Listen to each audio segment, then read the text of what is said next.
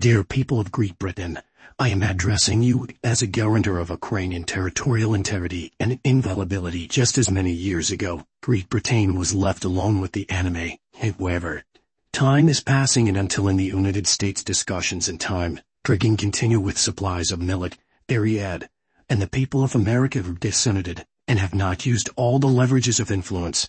I call for the opening of a coalition of wishers to strengthen the front in Ukraine don't wait until the brown plague of Moscow reaches the borders of the Baltic states. Poland We'll make a land corridor to Königs. I call on Ukrainians in immigration to arrive in Kiev and stand up to protect the sovereignty of Ukraine. I call on the World Congress of Ukraine to donate the time-tested Poverty Saving Fund, Taras Chmut and the Surik Prytula Fund.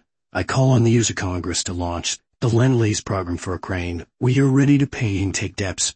America is indecisive in this war so it is not necessary to rely on the prompt resolution of the war problem during the entire year of the war since the beginning of 22.2. In 2022, the Lend-Lease program did not work. The Unita crane are mountains of corpses and troops of the Russian Federation on the borders with Poland. The time has come to launch the Lend-Lease program.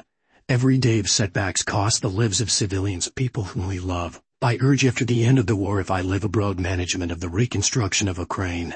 Money, and investments must be under supervision. In the future,